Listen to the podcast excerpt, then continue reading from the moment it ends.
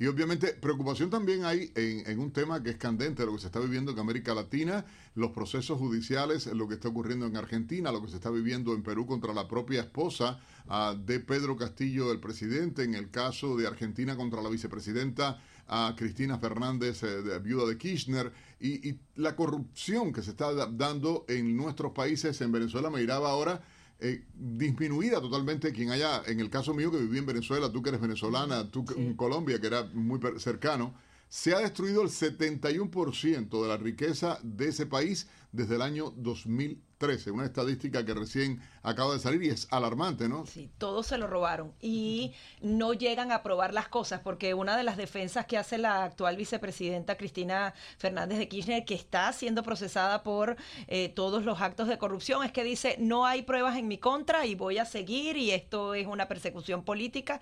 Eh, realmente en Latinoamérica se entrampan en estos casos de corrupción y no logran llevar a la justicia a las principales figuras. De ellas que eh, comienza comienza a ser investigada es la esposa del actual presidente de Perú. Se ha solicitado, los fiscales han pedido una prohibición de salida del país. Para analizar todos estos temas, hemos invitado a Catherine Segarra Díaz. Ella es politóloga. Muy buenos días. Quería que en principio nos eh, hablara de este caso en Perú. Se habla de lavado de dinero, de corrupción, de otorgamiento irregular de obras públicas. ¿Qué está sucediendo en esa nación?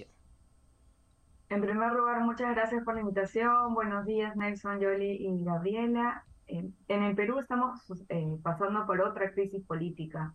Recordemos que en 2016 el Ejecutivo y el Legislativo han puesto al límite la democracia, en el cual eh, los peruanos y peruanas hemos tenido que sufrir una grave crisis entre enfrentamiento entre poderes y esto ha bajado la confianza que tienen los ciudadanos respecto a la democracia. En caso concreto de Pedro Castillo, el, actual presidente del Perú está siendo investigado por encabezar una organización criminal. Está claro que esta, este tipo de cuestionamientos son bastante graves y quienes integrarían esta organización criminal serían eh, sus, sus parientes, sus parientes más cercanos, ¿no? Por ejemplo, su esposa, su cuñada, entre otras personas que o han tenido ya prisión preventiva o están siendo investigadas actualmente en la justicia. Y lamentablemente este no es el único caso. Ha habido diversos líderes, expresidentes y lideresas políticas que han ingresado a la cárcel por prisión preventiva por casos de corrupción.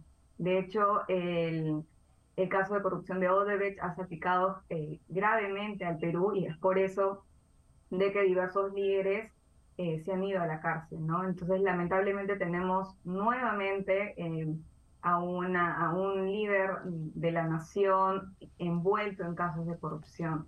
De hecho, este tema es tan complejo que es casi policial, ¿no? En el sentido que no se puede hacer un análisis muy político, sino más bien jurídico o, o policial. Pero la cuestión es que, en términos bastante simples, que el presidente de la República junto a sus allegados estarían eh, teniendo eh, beneficios a través de pequeñas obras a nivel local.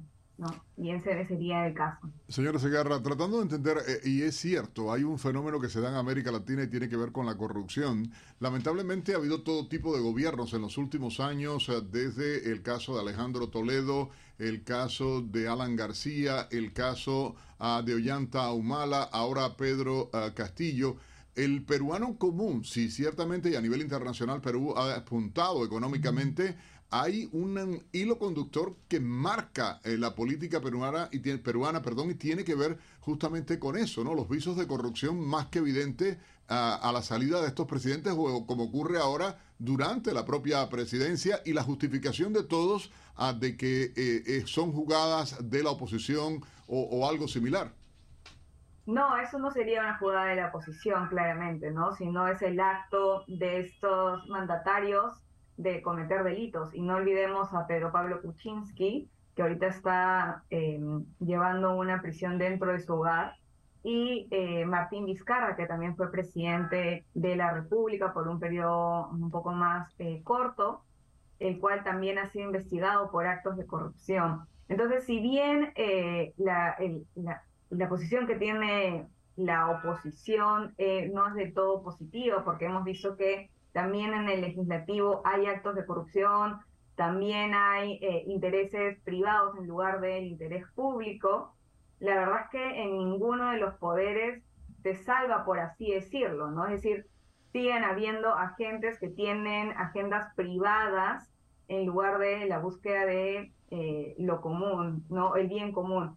Eh, lo que llama la atención en el caso de Pedro Castillo es que eh, la corrupción se está viendo a nivel local. Normalmente lo que se veía con anteriores presidentes es que la corrupción venía de obras nacionales gigantes, ¿no? De millones de soles. En este caso es como una especie de corrupción a eh, muy baja escala. Sin embargo, eso no, lo, no niega que sea un acto de corrupción y tendría que ser investigado. Ahora, también llama la atención de que el, presidente sea investigado en su propio mandato. En el caso de todos los presidentes que usted ha mencionado, estos o han ido a prisión o están siendo investigados luego de su mandato. Entonces, esto llama mucho la atención pero claro, lamentablemente los peruanos y peruanas hemos vivido tanto tiempo eh, con, con, líderes y lideresas eh, relacionados a temas de corrupción que ya se llega a un momento de, de cansancio ciudadano, ¿no? Por eso, por ejemplo, quizás podemos ver de que no hay muchas marchas eh, en contra de Pedro Castillo, las cuales uno esperaría que se existieran. Eh, pero por supuesto, y porque además ah, en lo que lleva de gobierno es poco lo que ha avanzado y en lo que tiene que ver con, con esta parte de corrupción, ah, una de las cosas ah, que siempre hay que estar monitoreando es la institucionalidad. Es decir, mientras se protegen las instituciones, pues hay la posibilidad de eh, eh, encontrar a los corruptos y que enfrenten a la justicia eso se podría enmarcar de que está funcionando en el Perú, porque tal como lo, lo estás ah, eh, indicando, los otros exmandatarios fueron después que terminaron sus mandatos y con unas ah, eh, cifras bastante altas de corrupción, y en este caso es dentro del gobierno, y están comenzando con lo que me, me imagino que estaban familiarizados, ¿no? Porque también esa es otra de las cosas que le causa admiración a uno. Ellos acaban de llegar a la política y ya están en actos de corrupción. Sí, lamentablemente es que esto es pan de cada día. Ahora, eh, creo que hay una nueva visibilización de lo que se entiende ahora como justicia, ¿no? Es decir, ver a estas personas tan que han sido tan poderosas dentro de prisión de alguna manera da la impresión de que sí existiría la justicia en el Perú. Sin embargo, aún creo que es un tema que, que se tiene que discutir porque ha habido muchas prisiones preventivas sin que el caso se haya desarrollado suficiente como para atender evidencia de que el, un presidente o una lideresa sea realmente culpable.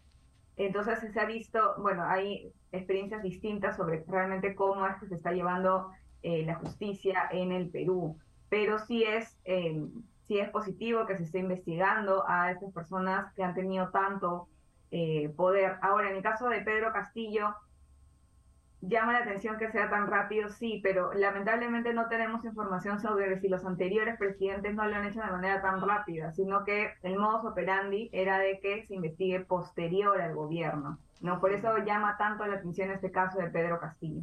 Y esto también apoya a este discurso que tiene el presidente de, de victimización, ¿no? de decir de que están yendo por su familia, están yendo contra él, que si bien hay algunos medios de comunicación que siempre se han opuesto al presidente o han negado que ha ganado de manera limpia, eh, la verdad es que este caso es bastante sólido porque tiene mucha evidencia que eh, lo relaciona no solamente a él, sino a su círculo más cercano en temas de corrupción.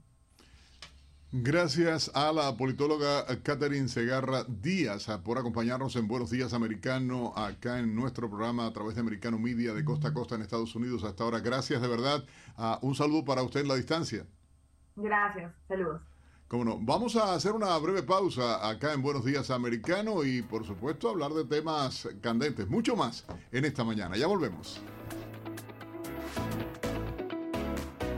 Enseguida regresamos con más junto a Nelson Rubio, Jolly Cuello y Gaby Peroso.